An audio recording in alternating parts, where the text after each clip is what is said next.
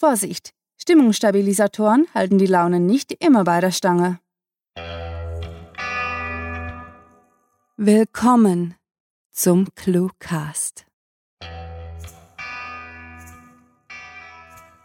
We're back, baby. Ihr habt in den letzten Wochen sicher mehr als genug von der für Hitze optimalen Neigung der Erdachse gehört. Also lassen wir das mit dem Obligaten. Wie war denn euer Sommer so? Stattdessen wollen wir gleich in die erfrischenden Wellen des Cluecasts abtauchen. Wie versprochen beginnt die zweite Staffel mit einem Mehrteiler. Diese nicht ganz so kurze Kurzgeschichte ist, wie sollte es auch anders sein, ein Sommerspecial. Und zwar aus sieben ineinander verflochtenen Episoden. Und auch hier gilt die übliche Regel, dass wir euch am Ende der Story mit Informationen und Wahnsinn versorgen. Aber zuerst viel Spaß mit der Kurzgeschichte.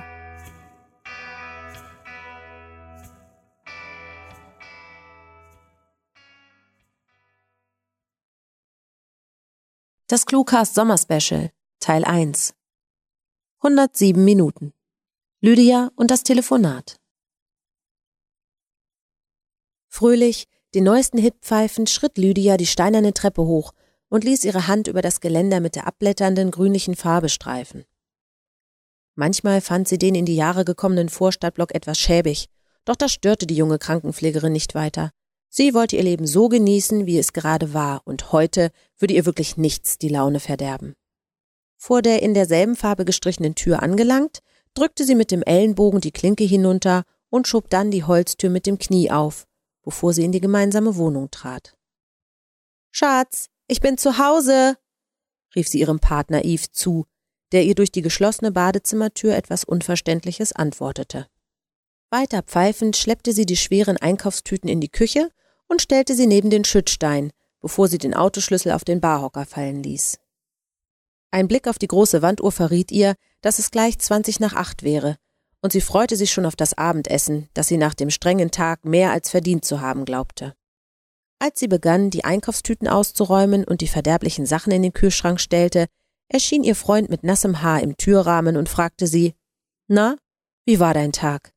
Stressig, gab sie zurück fügte dann aber noch hinzu Ich freue mich schon aufs Abendessen. Soll ich kochen? erkundigte sich Eve. Doch Lydia schüttelte den Kopf. Nein, heute bin sowieso ich dran, und so fertig bin ich jetzt auch wieder nicht. Gerade als Eve etwas entgegnen wollte, klingelte ihr Handy. Hastig stellte Lydia die letzte Tüte Milch in den Kühlschrank und machte ihn etwas zu schwungvoll zu, bevor sie das Mobiltelefon aus ihrer Jeanstasche kramte und einen Blick auf das Display warf. Es war Lea. Ihre Arbeitskollegin und zugleich beste Freundin meldete sich oft bei ihr, und meistens freute sich Lydia auf ein gemütliches Gespräch. Doch jetzt hatte sie wirklich Hunger. Trotzdem wollte sie den Anruf nicht einfach ignorieren und hatte eine Ahnung, dass es vielleicht wichtig sein könnte. Also hob sie das Handy ans Ohr, während Eve grinsend murmelte, so groß kann dein Hunger auch wieder nicht sein, bevor er ins Wohnzimmer verschwand. Hallo Lea, meldete sich Lydia mit gut gelaunter Stimme. Lydia? begann ihre Kollegin, und als sie fortfuhr, konnte Lydia ihrer Stimme sofort anhören, dass etwas nicht in Ordnung war. Ich hatte wieder einmal Streit mit Remo. Lydia schwieg kurz, unsicher, zu was sie ihrer Freundin raten sollte, während ihr sehnsüchtiger Blick auf den knackigen Salatkopf vor ihr wanderte, der nur darauf zu warten schien, verputzt zu werden. Dies war bei weitem nicht der erste Streit, den Lea mit ihrem Freund hatte, und Lydia begriff beim besten Willen nicht, wieso die beiden nicht einfach die Konsequenzen zogen und sich trennten. Doch sie wollte Lea nicht im Stich lassen, also fragte sie schließlich Oje, was ist denn passiert? Er hat nie Zeit für mich, entgegnete Lea mit unterdrückter Wut in der Stimme. Ständig geht er mit den blöden Jungs weg, trinkt Bier und schaut sich dämliche Fußballspiele an. Oh, murmelte Lea mitfühlend. Sie hatte keine Ahnung, was ihr noch zu sagen blieb. So leise sie konnte, kramte sie ein Messer aus der Schublade vor ihr, um nachher das Poulet zu tranchieren. Nach kurzem Überlegen schlug sie vor, Vielleicht solltet ihr in Ruhe darüber sprechen, wenn ihr euch etwas abgeregt habt. Sie konnte Lea scharf atmen hören und dachte sich erneut, dass es für dieses Paar an der Zeit wäre, die Sache zu beenden. Zwar sorgte sie sich auch um ihre gute Kollegin, doch bei mindestens einem Streit in der Woche, von dem sie erfuhr, schien einiges im Argen zu liegen. Lea entgegnete jammernd. Nein, diesmal war es wirklich schlimm. Er muss mich auch mal verstehen und wahrnehmen. Ich habe schließlich auch Bedürfnisse, weißt du? Sicher, antwortete Lydia und zog eine Pfanne aus der Schublade, die sie dann mit einem etwas zu lauten Geräusch auf den Herd stellte. Beschämt, dass Lea ihre geistige Abwesenheit bemerken könnte, hielt sie in der Bewegung inne und atmete flach. Doch statt sie anzufahren, erklärte Lea sehr ruhig Er hat mich geschlagen.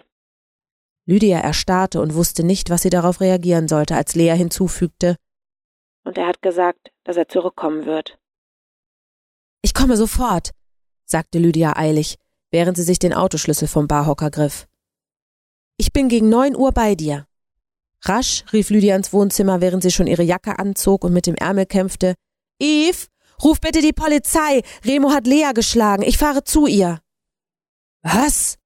kam die erschrockene Antwort ihres Freundes, der sich abrupt von der Couch erhob und seine Cola wegstellte. Ich komme mit.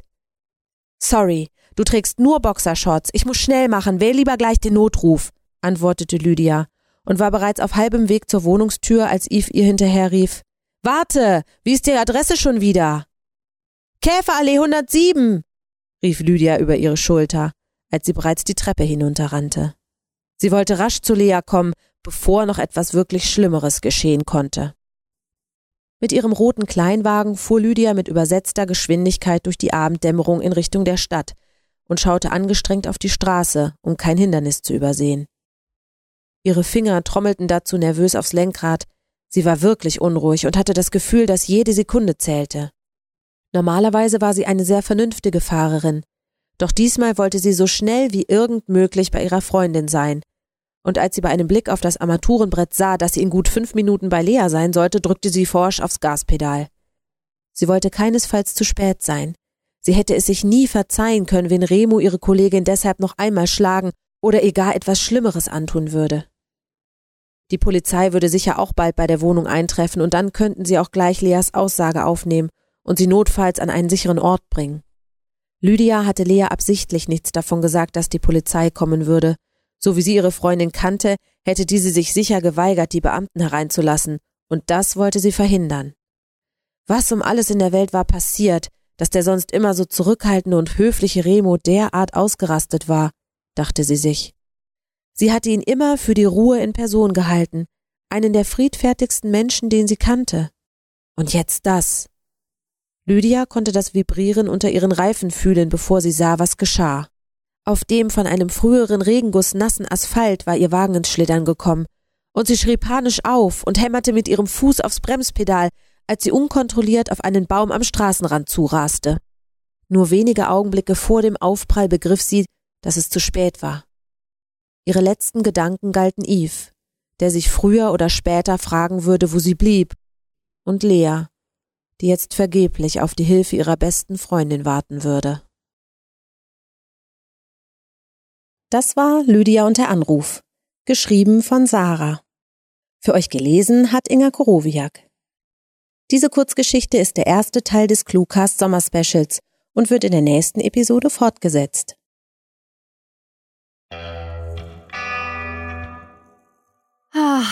Es tut gut, wieder zurück zu sein. So sehr wir unsere Sommerferien genossen haben. Und glaubt uns, das haben wir. Es gibt doch nichts über digitale Content Creation und das Segeln im Literaturboot über den Ozean des World Wide Web.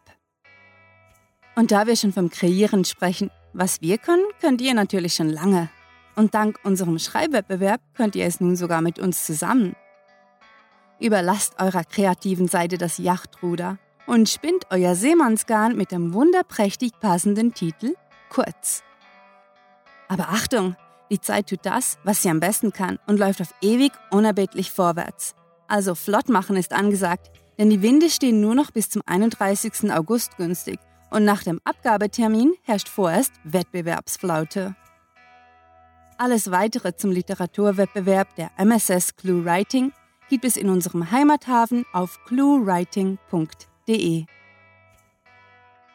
Wie immer fällt der Startschuss zu unserem Podcast-Segeltörn mit einem mal mehr, mal weniger cleveren Spruch. Und auch an der Zielgerade gibt es stets einen obskuren Fang aus den Tiefen der Sinnhaftig und Sinnlosigkeit. Für unser Sommerspecial haben wir uns nun in fremde Gewässer begeben und einer waschechten Dichterin einige Sprüche weggeangelt. Der Piraterie sollte man uns dennoch nicht bezichtigen, denn die grandiotastische Lyrikerin Jennifer Hilgert hat uns ihre Ausbeute freiwillig übergeben. Wir sagen Danke und hoffen, dass unsere Hochseepassagiere sich auf ihren virtuellen Schreibtisch treiben lassen. Mehr zu Jennifer und ihrem erpichten Dichten findet ihr auf schriftverkehr.net. So, jetzt bloß nicht vom Kurs abkommen, sondern weiter diejenigen mit Seemannsheil überschütten, die sich ordentlich in die Riemen legen, um gesprochene Literatur über die Weltmeere bis in eure Ohren zu transportieren.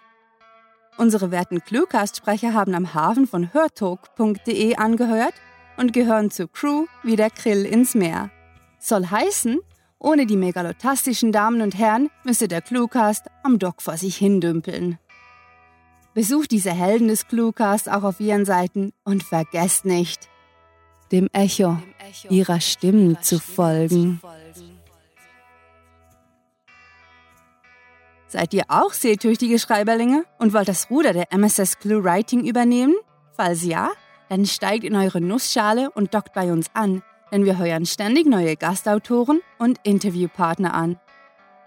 Natürlich könnt ihr euch auf cluewriting.de auch einfach gemütlich auf Deck legen, euch bräunen und mit einem kunterbunten Trink in der Hand Kurzgeschichten lesen.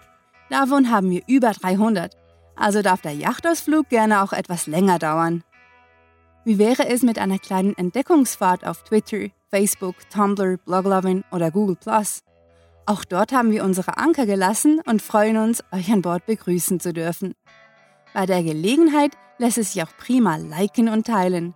Und wenn ihr verhindern möchtet, dass der Klukas Schiffbruch erleidet, dann klickt doch mit einem lauten Arr auf den Abonnieren-Knopf. Zur Belohnung teilen wir dann auch immer unsere literarische Beute mit euch. Vom höchsten Masten ruft uns die Uhr schon Ende Ahoi entgegen. Also wollen wir bis zum nächsten Mal von dannen segeln. Mit fantastiliardischem Dank fürs Zuhören und den besten Wünschen. Eure Cluecaster. Wie tief misst ein einschneidendes Erlebnis wirklich? Und worin schneidet es?